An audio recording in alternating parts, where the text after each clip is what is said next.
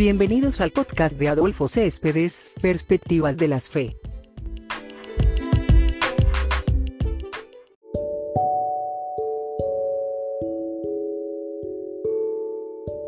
Que estén muy, muy bien el día de hoy. Un abrazo para todos y para todas. Eh, pues bueno, yo me alegro muchísimo de estar aquí y de poder estar en vivo esta vez por Facebook. De verdad, de verdad, muchas, muchas gracias a los que se pueden conectar, a los que van a conectarse en unos minuticos para hablar de por qué mataron a Jesús, parte 3. Bueno, ya hemos venido en una secuencia de partes eh, hablando un poquito eh, de ese episodio de la pasión de Jesús, o lo que comúnmente llaman la pasión de Jesús. Y lo hemos dividido en tres partes. La primera parte fue ese domingo de Ramos, cuando Jesús entra a Jerusalén, eh, tumba las mesas y entra a través de un pollino, obviamente enojado frente al sistema político religioso de aquel entonces. Eso eh, pues enojó, por supuesto, a la gente también que, que, lo vio, lo vio como una provocación. Por supuesto, estos no veían a Jesús como un Mesías, y esto es lo más curioso de todo, porque eh, podemos observar que Jesús es visto o es, o es eh, criticado específicamente por el tipo de mensaje o idea que quiere transmitir a partir de su concepción mesiánica. Luego estuvimos hablando eh, el día de ayer exactamente sobre, eh, digamos, ese espacio en el que Jesús lava, come y bebe con sus discípulos. Estuvimos, eh, digamos, desgreñando un poquito ese comentario de Juan, donde, digamos, hay un aspecto de lavatorio, Jesús se arrodilla, Jesús bebe, Jesús come, con todas las personas. Y hay, una, hay un mensaje muy interesante que tú puedes ver en YouTube, ¿cierto? Aquí debajo, posiblemente eh, en Facebook, exactamente vamos a tener los links para que puedas ver. También puedes leer ese comentario en la página de Working Preach. Eh, y pues me invitaron también a escribir sobre, eh, digamos, sobre la muerte de Jesús, sobre esa crucifixión. Y pues bueno, es lo que voy a hacer el día de hoy. Vamos a hablar un poquito acerca de esa crucifixión. Es posible que te conectes, es posible que no. Bueno, hoy es domingo, perdón, hoy es viernes. Hoy es viernes eh, y posiblemente debes estar en playa, posiblemente debes estar, bueno, en fin, ya. Sé que hay algunas personas que van a estar aquí conectadas, otras personas no. Sin embargo, pues quiero dejar este mensaje para ti, para que puedas eh, leerlo o puedas verlo eh, cuando quieras, cuando desees, en el momento en el que tú desees. Muchísimas gracias a las personas que se van a conectar a través de eh, Facebook, a los que van a verlo a través de YouTube o en su efecto a los que van a observar ¿cierto? Eh, este video, eh, este audio, perdón, y van a escuchar este audio en Spotify. Muchísimas gracias de verdad nuevamente. bueno, el día de hoy vamos a hablar un poquito acerca de, de esa crucifixión. Y vamos a utilizar el comentario, ahí aparece, creo que de este lado, sí, aparece eh, el comentario de Mateo, capítulo 27, del 11 al 54, el cual el texto bíblico no vamos a leer ahora porque es bastante extenso, pero tú puedes ir eh, a Working Preach y eh, dar clic ahí, ver toda la Biblia, o puedes leerlo, o puedes sacar tu Biblia y leerlo cuando desees. Yo he colocado un título a este comentario que se llama El Rey Rebelde, la muerte de Jesús y su legado heroico entre los pobres y los bandidos. Sí, tal cual. Yo creo que eso resume exactamente lo que, lo que quiero eh, transmitir en la muerte de Jesús. O sea, la pregunta que obviamente todos nos hacemos hasta aquí, ¿por qué mataron a Jesús? Pues yo quiero ir al grano. Mataron a Jesús porque Jesús eh, se consideró rey, ¿ya? o por lo menos ellos entendieron que lo que Jesús quería transmitir exactamente era, yo soy el rey de los judíos. Sí, tal cual. Jesús, a partir de su mensaje, de su vida y de lo que hace, él muestra que, eh, digamos, o, los evangelistas, sobre todo Mateo, quiere dejar claro que Jesús es un Mesías, ¿ya? Que, deja un, legado, y ese legado es un legado heroico. La, forma en cómo se construye el texto de Mateo eh, nos hace ver a Jesús como un héroe, un héroe no para la religión oficial de aquel entonces, no para la política de aquel entonces, sino un rebelde entre pobres y bandidos. Entre pobres y bandidos. Pero, ¿por qué? ¿Por qué exactamente? Y obviamente voy a ir, eh, digamos, como leyendo algunas cositas que escribí en el texto y que posiblemente pueden ayudarte a identificarte o, o pueden ayudarte a comprender el mensaje de la cruz. Dice, ¿alguna vez te han acusado de algo que no has hecho? Si así fue, por tu mente pasó mil veces lo injusto que posiblemente fue ese señalamiento. Seguramente trataste por todos los medios de demostrar que no era así, que estaban equivocados, que te habían juzgado mal, que estaban cometiendo un error, una crasa injusticia. Eh, y es que tenemos que mirar la cruz, exactamente, la cruz de Jesús, como, como eso, como una situación totalmente injusta. O sea, es decir, Jesús no merecía estar en esa cruz. Y vamos a, ir, vamos a partir en primera instancia del juicio que le hacen a Jesús. El juicio, el escarnio público, la crucifixión y más tarde la muerte de Jesús fueron interpretados como un acto redentor, como la acción salvífica por el escandaloso pecado que nos sumergieron nuestros primeros padres. Pero yo creo que en este, digamos, en este, en este comentario que estamos tratando de hacer, entendamos que, eh, o sea, que realmente la muerte de Jesús, como, digamos, como lo hemos entendido, como puede llegar a ser desde un contexto social, político y religioso, es injusta. ¿ya? Es, ¿Cómo resumiríamos exactamente la muerte de Jesús? Como el injusto caso de un hombre inocente asesinado a manos de un Estado imperial y en confabulación de la religión de turno. Ese sería el resumen exacto de cómo comprender la muerte de Jesús. Entonces, yo quiero invitarlos, ¿cierto?, a hacer un análisis eh, que nos ayude a entender por qué se dieron los hechos desde la visión de la comunidad mateana, ¿ya? Desde Mateo capítulo 27. Entonces, para, para empezar un poquito más similar, que nos encontramos a un texto con unas cualidades literarias complejas. Es decir, todo Mateo 27, desde el versículo 11 hasta el versículo 54, tiene una complejidad literaria impresionante. Y es que posee distintas composiciones literarias. No, el, el aparato eh, textual no, no tiene una sola composición literaria. Podemos ver versículos en donde se van a identificar con una, digamos, con un género literario llamado midrash. Eh, o también vamos a observar que eh, el texto tiene una composición de relatos legendarios. Y, y también vamos a observar en el texto de Mateo capítulo 27, ah, del 11 al 54, ciertos elementos escatológicos muy interesantes. Entonces, la muerte de Jesús se va a presentar como un evento del final de los tiempos, escatológico, en algunos apuntes, como una historia contada en forma de enseñanza para explicar, ¿cierto? Exactamente cómo se conecta el Antiguo Testamento y sus profecías con la vida de Jesús. Y en otras partes, en otras partes de este pasaje, como una mezcla de hechos que pueden ser históricos, de hecho, ¿cierto? Y con datos, hasta podemos ver datos verídicos, pero, pero en el que en el, que un, en el que el Dios judío va a jugar un papel importantísimo y que intenta a, eh, hacer del personaje principal, que en este caso es Jesús, un héroe. Entonces ya ahí vamos a ver que Jesús, que hay una composición legendaria, ¿ya? Es decir, se trata de escribir a Jesús como una leyenda. Y esa es la intención del narrador o del escritor en este caso. E, es decir, intenta escribir una narración un tanto fantasiosa que se transmite como una tradición. Esa es la complejidad literaria del texto. es decir, vamos a encontrar tres elementos que son fundamentales en el texto. Leyenda, escatología y midrash. Midrash como, digamos, como que eh, Mateo intenta siempre eh, darle una explicación con, eh, que conecte con el Antiguo Testamento, ya para decir exactamente que Jesús es el Mesías.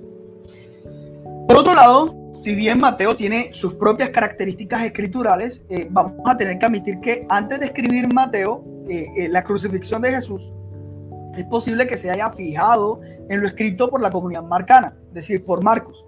Mateo mira a Marcos y escribe, por supuesto, escribe su propia idea y hay partes donde copia exactamente de Marcos.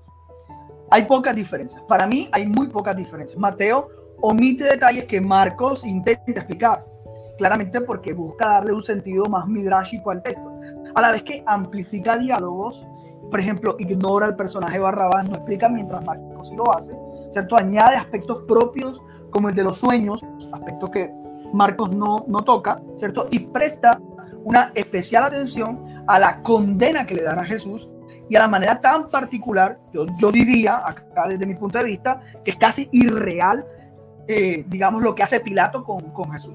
Para mí es completamente irreal. Sin embargo, eh, Mateo pues lo intenta eh, explicar de una manera muy interesante. Muy bien, ahora, con relación a la audiencia con Pilato, vamos ahora a hablar un poquito acerca de esto, de la audiencia con Pilato, hay un aspecto que debemos tener en claro. La acusación que le hacen a Jesús es de pretender convertirse en rey. Es decir, que ese es exactamente el por qué crucifican a Jesús. Jesús lo condenan porque Jesús intenta proclamarse rey. ¿ya? Es decir, que Jesús tiene una condena política. ¿ya? Tiene un tono político.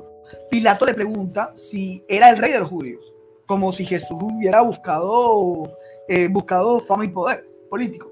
Pero la tranquilidad con la que conduce el interrogatorio parece indicar que Pilato no tomaba en serio a Jesús. Es decir, eh, realmente eh, podemos decir hasta que trata de burlarse de la condena que le están haciendo a Jesús. Jesús, sin embargo, no niega esa acusación directa, pero tampoco se compromete con ella. Con ella. O sea, simplemente juega con lo que dice el autor. Y hay una sola cosa que dice, es tú lo has dicho.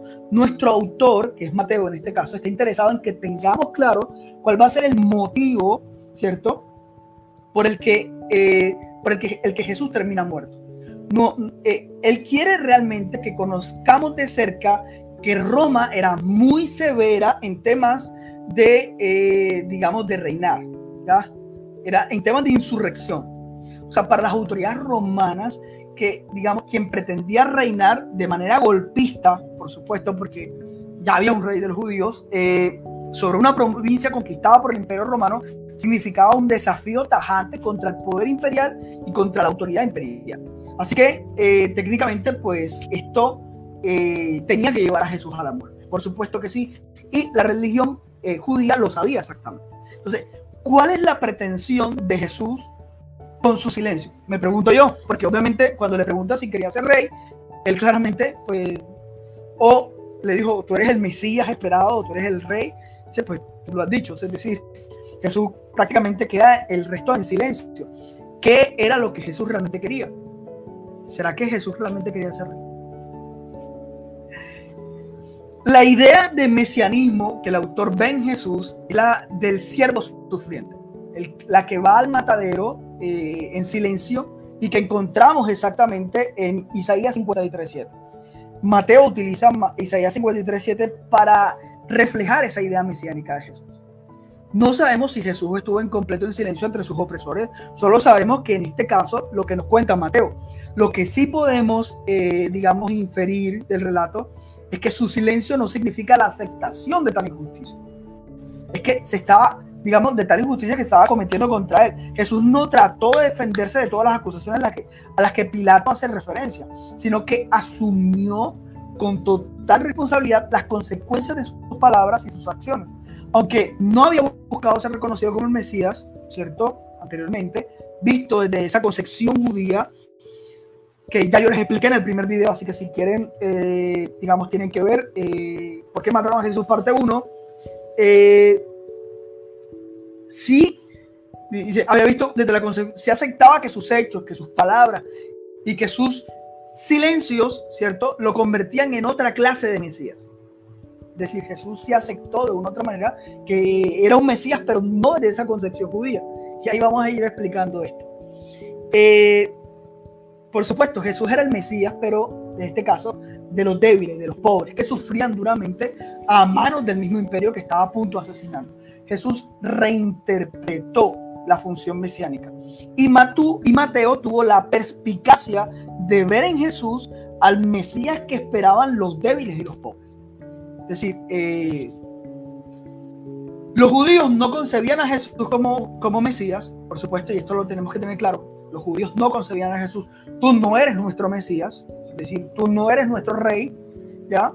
Jesús reinterpreta esa función mesiánica y Mateo tiene esa perspicacia de tratar de observar tanto el Antiguo Testamento como, como las acciones de Jesús y decir, mira, eh, Jesús es el Mesías. Ya. Jesús es el Mesías, pero no como lo esperamos. Jesús es el Mesías de los débiles y los pobres. Así que para mí, Jesús se encuentra entre la espada y la pared. Yo diría entre sus hechos, ¿cierto? Y al frente de las sospechas que sonaban escandalosas. Jesús le contesta a Pilato lo mismo que antes le había contestado a Judas y que también le había contestado a Caifás. Tú lo dices. En un tono, eh, digamos, sostenido. Sin embargo, desde un punto de vista religioso, para los judíos era, una, eh, era descabellado que Jesús apareciera como el salvador de los judíos. Y le voy a explicar por.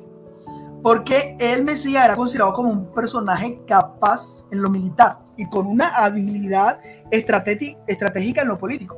Como en algún momento lo había sido, por ejemplo, Ciro el Grande, el cual luego del exilio en Babilonia, ¿cierto? Ellos eh, fueron liberados por Ciro el Grande y fueron eh, expatriados, ¿cierto? Eh, o sí, creo que se dice así, expatriados o repatriados, perdón repatriados nuevamente a su tierra. Y fue por Ciro el Grande. Y, Isaías, o el profeta Isaías, o quien escribe en este caso, ve a, a Ciro el Grande como un tipo de Mesías, un extranjero, un estereotipo de Mesías, por haber liberado del cautiverio babilónico. De hecho, Isaías se refiere varias veces a él, aunque era una locura completa para su época. Ahora, imagínense ver en Jesús a un libertador cuando había nacido pobre, sin ningún estirpe real, aparte de la que la misma comunidad matiana intenta adjudicarle, sin el conocimiento político militar que podía ayudar a derrocar a los poderes extranjeros que oprimían a la vieja Palestina de aquel entonces. Ya Jesús era un simple carpintero, un nazareno de la región de Judea, ni siquiera de, de la región de Galilea, perdón, es decir, que ni siquiera era de Judea como se esperaba que pudiese ser el Mesías.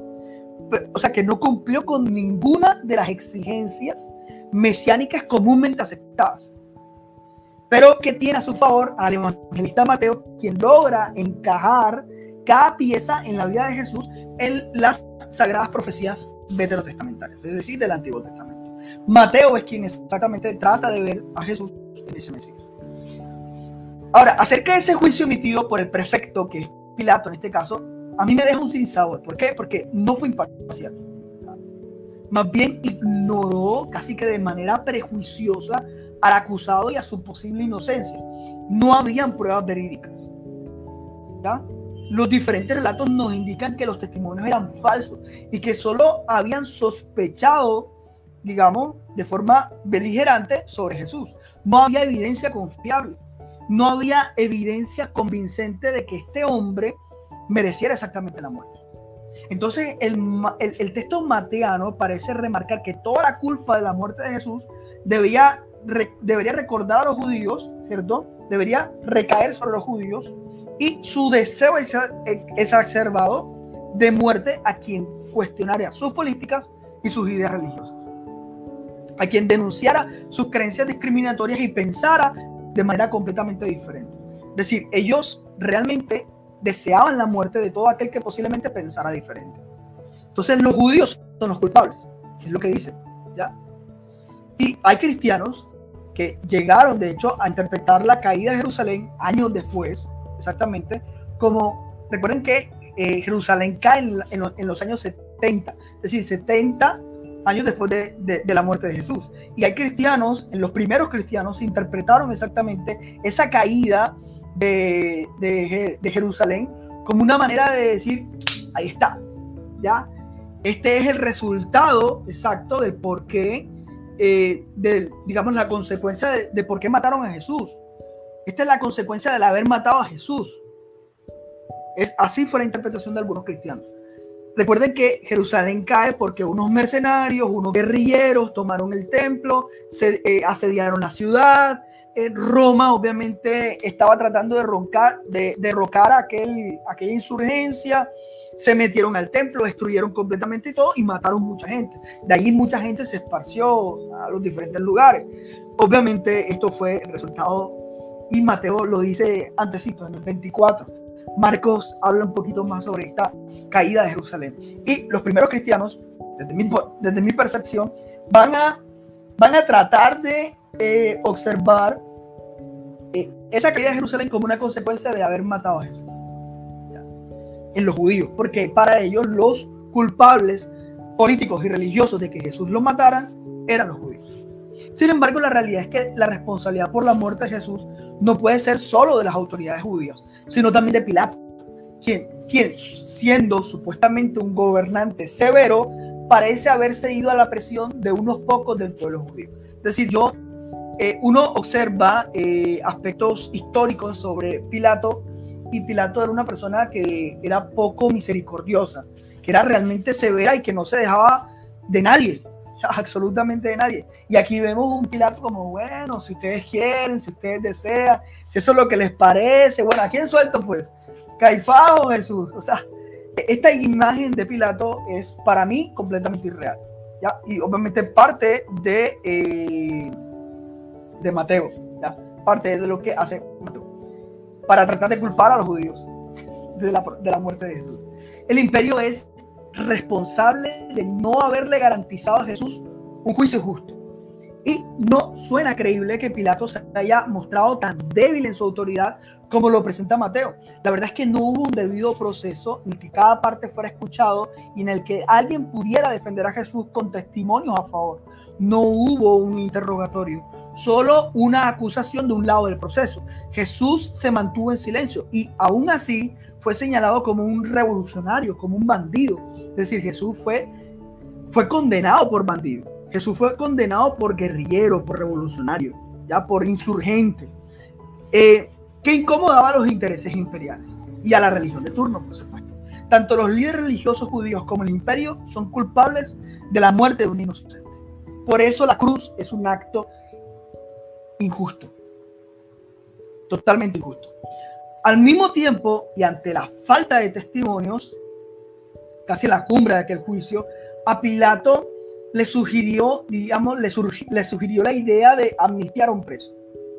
Y aquí hay aquí que tenemos que detenernos porque es que no hay mucha evidencia de esa extraña costumbre y parece más bien una petición popular, no algo que se haga según una tradición romana. Quizás se diera en algunas provincias aledañas, pero no hay testimonios de que fuera algo común en la ciudad, sobre todo en Jerusalén. O sea, no es común. Barrabás es un nombre que significa hijo del padre. Y no sabemos si este nombre indica que no estamos frente a un hecho histórico. Es posible, deja la idea. Y no sabemos eh, exactamente si es un hecho histórico. De, de, todas maneras, los líderes judíos rechazaron de manera recalcitrante la imagen y el proyecto mesiánico que encarnaba Jesús. Mientras Mateo no da mayores detalles y solo intenta mostrar la inocencia de Jesús y su exposición ante la injusticia. Eso es lo que Mateo intenta mostrar. Marcos es quien va a señalar a, Barrabás como un verdadero revolucionario, como un guerrillero. O Barrabás era un insurgente, o sea, de verdad sí era un bandido, era un guerrillero, un insurgente que quería derrocar el imperio por la fuerza y la violencia, y que en realidad está en mayor sintonía con la idea de Mesías generalmente aceptado. esto, es lo más interesante. Por eso no debería llamar la atención que los mismos sacerdotes, que los líderes importantes y que los ancianos, Mateo es el único que añade los ancianos, aquí eh, señalando a Jesús, prefirieran que fuera liberado Barrabás, es decir, el verdadero insurgente, el verdadero bandido, ¿cierto? Y no el pacífico y humilde Mesías que era Jesús, o por lo menos el que la comunidad matiana intenta mostrar. Debido a la presión para que eh, mandaran a matar a un inocente, Pilato se lava las manos y esta actuación suele ser muy extraña y parece más un elemento legendario. porque No era una práctica común romana. No, con, digamos, no, no convence que lo haya hecho el juez, en este caso Pilato, teniendo en cuenta que Pilato es una persona ruda, de poca compasión con los acusados de sedición. El lavado de las manos reclamado de inocencia ante una muerte de una práctica más descrita para los judíos y está de hecho en Deuteronomio capítulo 21 del 1 al 9. Y Evangelista, al incluirlo en su relato, lo que intenta es pretendernos convencer a la audiencia de que tenían claro, digamos que tenían en claro que Jesús era inocente. Es decir, Pilato tenía claro que Jesús era inocente. Entra en contraposición los sacerdotes, los principales judíos y los ancianos aparecen como los más importantes acusadores en busca de la muerte de inocentes. Y debemos decir que cuando una religión ¿cierto? En lugar de ponerse del lado de la justicia y del amor en defensa de los más débiles, se convierte en un categoros. ¿ya? En griego, la palabra que utiliza aquí es categoros. Y es muy interesante que eh, categoros es eh, para mí eh, es, es, es interesante porque categoro significa acusador. ¿ya? Y es la misma expresión o raíz que se puede utilizar para hablar de Satán. ¿ya? Es decir, la iglesia hoy debería ser un espacio en donde los indefensos se sientan seguros y protegidos y en donde los acusados son defendidos con justicia, no al revés. Y una iglesia, digamos que, eh, que acusa a los débiles, que acusa a los inocentes, que persigue a las personas solo por pensar diferente, se convierte en un categorio. Es decir, se convierte en un acusador. En otras palabras, se convierte en un Satanás, en un Satán. La iglesia puede convertirse en un Satán. Si persigue, si mata, si señala a todos los que piensan diferente. Entonces, una iglesia que pierde su misión y asume en vez la misión de Satán. ¿Cuál es la misión de Satán? Acusar, categoros, ¿ya? de señalar del inocente. Es una comunidad que de fe que ha perdido su sentido de ser. Digamos que es lo que interpreto a partir del relato de Mateo capítulo 27. Muchísimas gracias a los que están ahí eh, en, eh, en, este en Facebook, los que están ahí en, también eh, acompañándonos en YouTube y los que están escuchándonos a través de este audio en Spotify. Muchísimas gracias o en cualquier plataforma de podcast. Muchísimas, muchísimas gracias. A pesar de lo dicho acerca de la responsabilidad que Mateo atribuye a los judíos por la condena de Jesús, hay que decir en su favor que también muestra que los opresores romanos no se quedaron atrás, sino que se burlan abiertamente de los judíos, a quienes oprimen cuando los soldados coronan a un hombre inocente. Le pegan con un bastón digno de un emperador y lo llenan de ropas reales. ¿Para qué? Para caricaturizar el mesianismo de los romanos o los soldados romanos saben que está débil y que, Jesús es un hombre indefenso y que es inocente, pero no les importa. Entonces, lo que hacen es como representar la captura del rey de los judíos. Es una captura simbólica y se burlan en sí de los mismos judíos. Intentan burlarse del mismo judío. Es decir, capturamos su rey solo desean burlarse y exponer al escarnio a todo el pueblo judío. El hecho de que Jesús supuestamente haya pretendido ser el rey de los judíos es motivo de enojo para los judíos y de risa para los romanos. ¿Por qué? Por la debilidad de, Jesús. Porque decía, bueno, este es su Mesías, este es su rey. Y se, y se burlan, se burlan de eso. ¿Por qué? Por obviamente la concepción mesiánica que se tenía, que era que uno de los propósitos esenciales del mesianismo era que eh, iba a derrocar a los poderes extranjeros. Entonces, no, no, no nos derrocaron. digamos, esa burla es eso, exactamente. Este Mesías da risa. Este Mesías no, no sirve para nada. Este, este Mesías eh, eh, es digno de burla. Nos iba a derrocar y terminamos capturando. Es lo que exactamente se muestra en, en esta parte. No hay duda que los romanos desprecian de manera profunda a quienes someten. Y por eso se ensañan con Jesús y ridiculizan su misión el rey rebelde, y aquí es que, digamos que quiero que vayan entendiendo un poquito, el rey rebelde es sometido por la fuerza del imperio. El mal se impone sobre el bienhechor, sobre el bandido que estaba organizando un grupo de discípulos y discípulas, discípulos y discípulas insurgentes para en algún momento derrocar al imperio. Sí, pero no con armas, como algunos supusieron, sino con amor, con misericordia y con compasión. El rebelde Mesías que destruía el templo en tres días y luego lo reconstruía, había fracasado y había sido sometido. ¿ya? Había sido sometido. Pero él no lo haría eh, con la fuerza, con la violencia que pretendía el verdadero Mesías, digamos que los judíos esperaban, sino que lo haría con misericordia, con amor y, y, y, eh, y mucha compasión. Es decir, la cruz en sí es un fracaso. Es el fracaso de Jesús. La cruz es el fracaso de Jesús, el proyecto mesiánico de Jesús. El rebelde Mesías que destruía el templo había fracasado y había sido sometido. Los judíos lo acusan como un satán. Los judíos lo acusan. ¿Cómo lo acusan? Como un satán. El imperio se burla, lo ridiculiza y expone la debilidad de su reino. Pero algunos gentiles, y esto es lo que me llama muy, muy, muy fuerte la atención, y es que a los gentiles aquí, eh, no sé por qué lo hace realmente Mateo, me parece muy interesante que lo haga, sobre todo cuando, porque escribe a judíos, y ojalá que no sea parte de la lucha, eh, porque sí, al principio, en los primeros siglos del cristianismo, se dio un posible antisemitismo, eh, del que Juan, más, digamos que el Evangelio de Juan intenta luchar contra eso. Pero claro, más, más a finales del primer siglo. Y Mateo está entre los 60, 70, por ahí. Eh, Mateo, obviamente, me llama mucho la atención, que dice, que coloca como ejemplo los gentiles. Eh, digamos que estaban supuestamente alejados de Dios, lo ven como es. son los gentiles quienes ven a Jesús como lo que realmente es. Eh, son los que logran comprender la fuerza del mensaje de Jesús y por lo tanto se dan cuenta de que Jesús es inocente. Entonces, los signos representados en el sueño y en las consecuencias de su muerte confirman a los gentiles que Jesús verdaderamente era quien decía ser.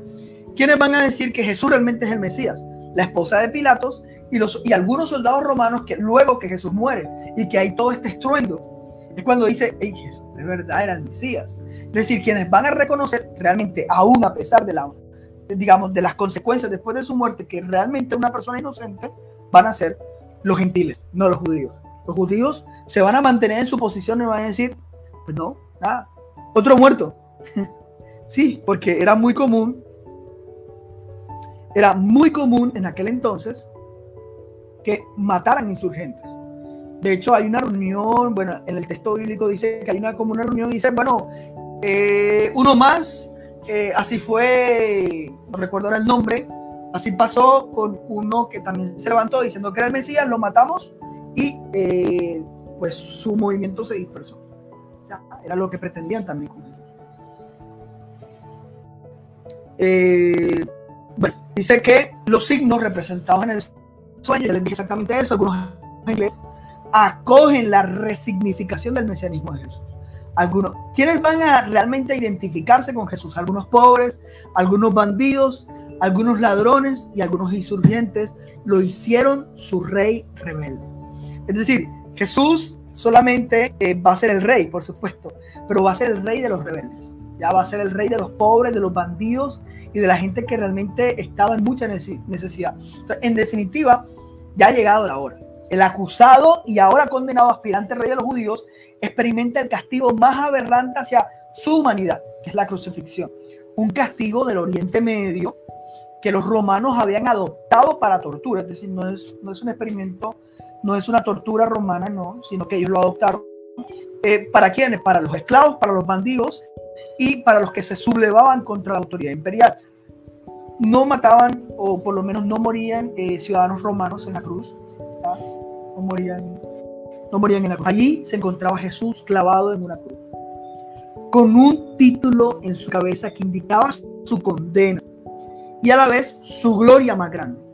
Un Mesías que parecía fracasar un rey que se había rebelado contra la religión oficial y contra la política imperial cuando había dicho que el imperio de Dios había llegado a la tierra.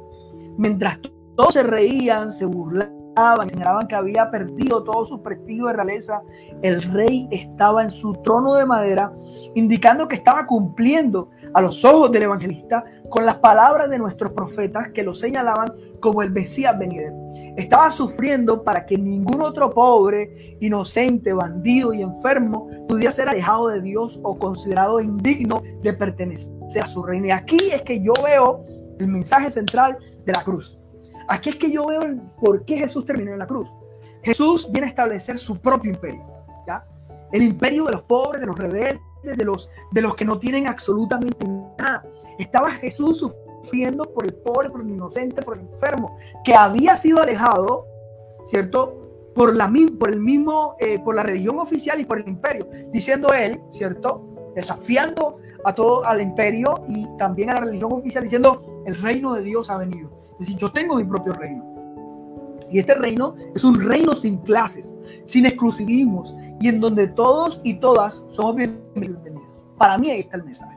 Por eso, acoger el dolor, abrazar el sufrimiento de los seres humanos, ¿cierto? Y hacerlo suyo fue la mayor, la mayor gloria de Jesús. Pero lo que hizo no fue un reemplazo. Es decir, Jesús no me reemplazó. Jesús murió como consecuencia de sus acciones y sus palabras. Su muerte fue un acto sublime de solidaridad y de amor, ¿cierto? Hacia quienes ya sufrieron a manos de ese imperio cruel, sin exclusivismos. Ese ahí está el mensaje exactamente de Jesús, en donde todos y todas somos bienvenidos y bienvenidas. Por eso acoge el dolor del, y abraza el sufrimiento de los seres humanos y lo hace suyo. Jesús muere por, la, por, la consecuencia de sus acciones y palabras. Su muerte fue en solidaridad, no en reemplazo. Jesús no me está reemplazando. Jesús, Jesús acoge ese dolor, pero no para reemplazarme. Murió como consecuencia de sus palabras. Su muerte fue, fue un acto de solidaridad. Los judíos se burlaban de ese mesianismo. Saben, ellos saben afirman que este no puede ser su Mesías. ¿Por qué? Porque creían que un Mesías debía salvar, pero ese Salvador no podía salvarse ni siquiera él mismo. Y por eso no podía ser un Salvador, por eso no podía ser un rey, por eso no podía ser un Mesías. Lo que ellos no entendían era que su dolor y sufrimiento estaba dando final a un eón. Esta es una expresión muy interesante, sobre todo de las religiones mistéricas. Estaba dando final a un eón e iniciando un nuevo eón. ¿Qué es un eón? Es un nuevo tiempo. Es decir, la muerte de Jesús es, es, representada en el final de un tiempo y el inicio de un nuevo tiempo. El tiempo de los absolutismos religiosos y políticos, de la religión discriminante y de la política opresora debería llegar a su fin. Ahí está exactamente el misterio de la cruz. La muerte de Jesús estaba iniciando una nueva forma de relación con Dios. ¿Por qué? Porque estaba acabando con los poderes de turno que habían atrapado a las personas en su concepto de Dios. Ahora este Dios manifestado en toda esa dimensión cósmica de tinieblas, de terremotos, de sacudidas, estaba volviendo a ligar al ser humano. Estaba logrando, digamos, eh, que el ser humano pudiera acercarse a Dios sin distinciones, que hubiese un encuentro divino sin exclusiones. Todos y todas somos bienvenidos. Así que la muerte de Jesús, la muerte del rey rebelde, lo hace un héroe porque la injusticia nos estaba llevando a la justicia. Porque la muerte nos estaba llevando a la vida. Porque el fracaso nos estaba llevando a la vida, a la victoria. Porque el abandono de Dios fue un acercamiento sin precedentes de todas las personas. O sea, Dios abandonó a Jesús en la cruz pero Jesús nos acercó a Dios. Sin exclusión, sin discriminación. El blasfemo rey de judíos, el falso profeta judío, el subversivo, el golpista y sedicioso hijo del carpintero de Galilea, estaba muriendo para darnos vida. Su reino, que había amenazado al imperio romano, ahora había roto las cortinas del lugar más sagrado para los judíos. Y para mí, ahí está el mensaje estaba rompiendo las cortinas del lugar más sagrado, el lugar santísimo, el lugar donde, donde se supone que habitaba Dios. Ese había sido roto. Ahora, todos podían ver lo que había detrás de, esas cortinas. Ah, así que eso significaba que Dios estaba siendo accesible para todos y todas. Yo, Dios ya no estaba cautivo y el lugar santísimo había dejado de ser inalcanzable. ¿Ya? La religión oficial digamos, debería eh, dejar de segmentar a los seres humanos ante unos y otros. Creo que ese es un desafío para las comunidades cristianas hoy día. Debería dejar de tratar de decir quién puede entrar y quién no puede entrar. Quién es bienvenido y quién no.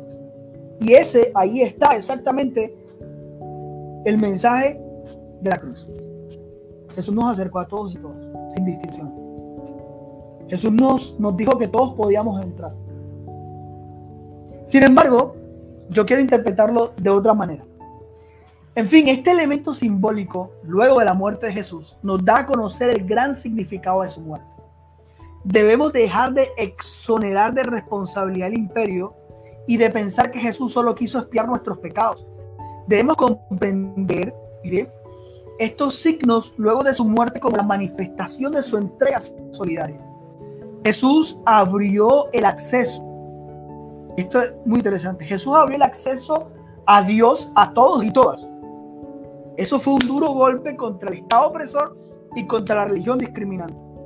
Jesús sacudió el templo y sacudió el culto. ¿ya? ya no existen gentiles y judíos. Ya no existen hombres y mujeres. Ya no existe algo sagrado y profano. Ya no existe algo puro e impuro. Dios hoy es, accesible a todos y todas sin distinciones ni condiciones. Y aquí viene lo, lo particular que quiero aportar, digamos. Es que yo estoy seguro que la intención de quien relata esto y posiblemente de, Jesús, no fue en realidad que pudiéramos acceder al lugar santísimo. No es que ahora nosotros podemos entrar. No, no, no. Jesús no quería que existiera un lugar santísimo. Lo que hizo Jesús fue sacar a Dios de ese lugar. Porque la religión lo tenía secuestrado, por supuesto.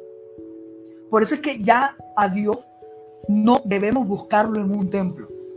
Dios no está en un templo. Dios está en una persona. Dios está en Jesús.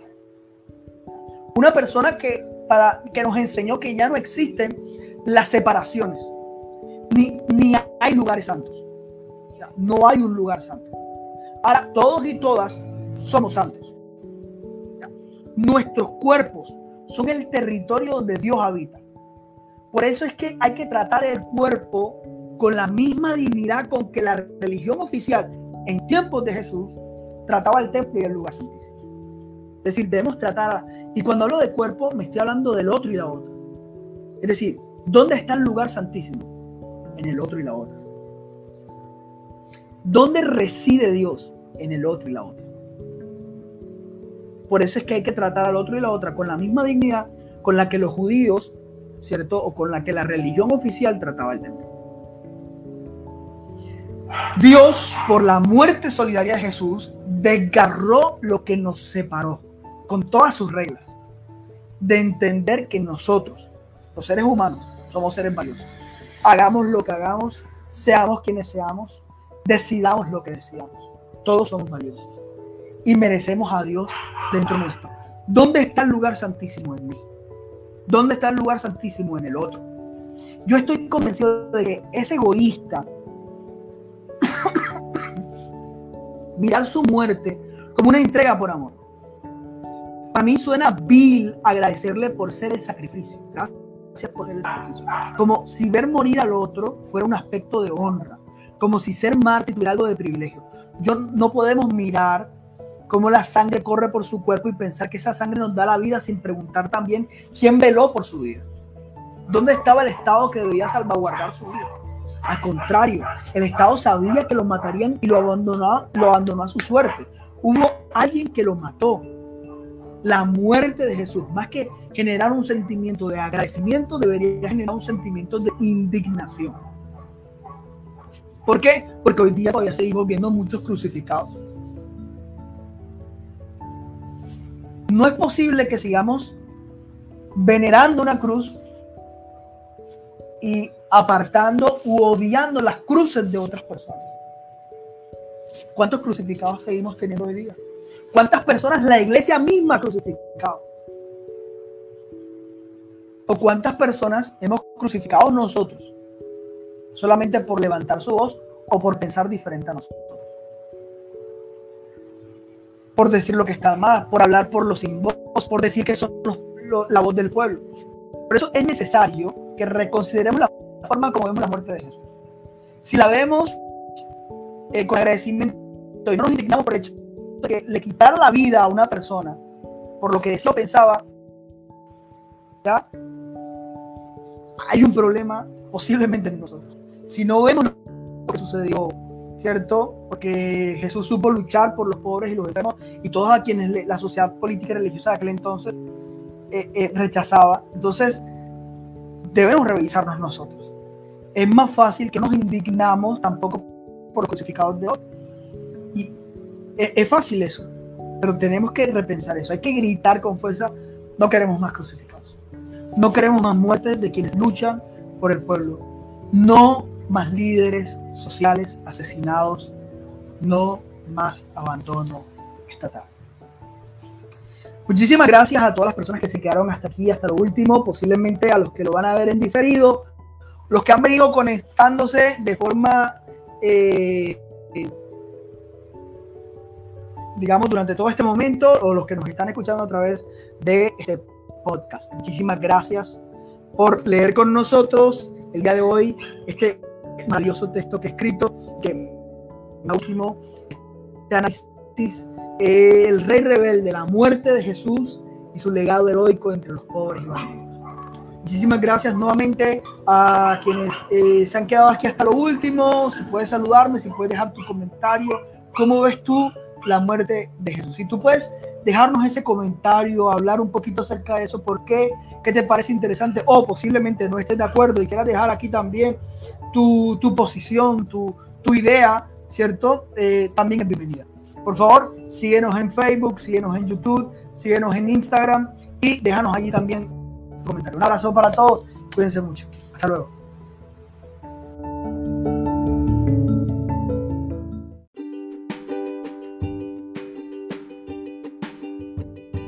Agradecerte por haber tomado este tiempo para escucharme. De verdad, muchas gracias por haber venido a este espacio, eh, este podcast, Perspectivas de la Fe. Quiero eh, tomar este momento para que puedas seguirnos a través de nuestras redes sociales. Recuerda que aparecemos como Perspectivas Fe en, en Instagram y Adolfo Céspedes Raya al Piso M. Eh, pues en Facebook Perspectivas de la Fe o Adolfo Céspedes Maestre. Y eh, en YouTube también, eh, también subimos, por si te interesa, en YouTube también en nuestro canal Adolfo Céspedes Perspectivas de la Fe. Muy bien, gracias por todo, hasta la próxima.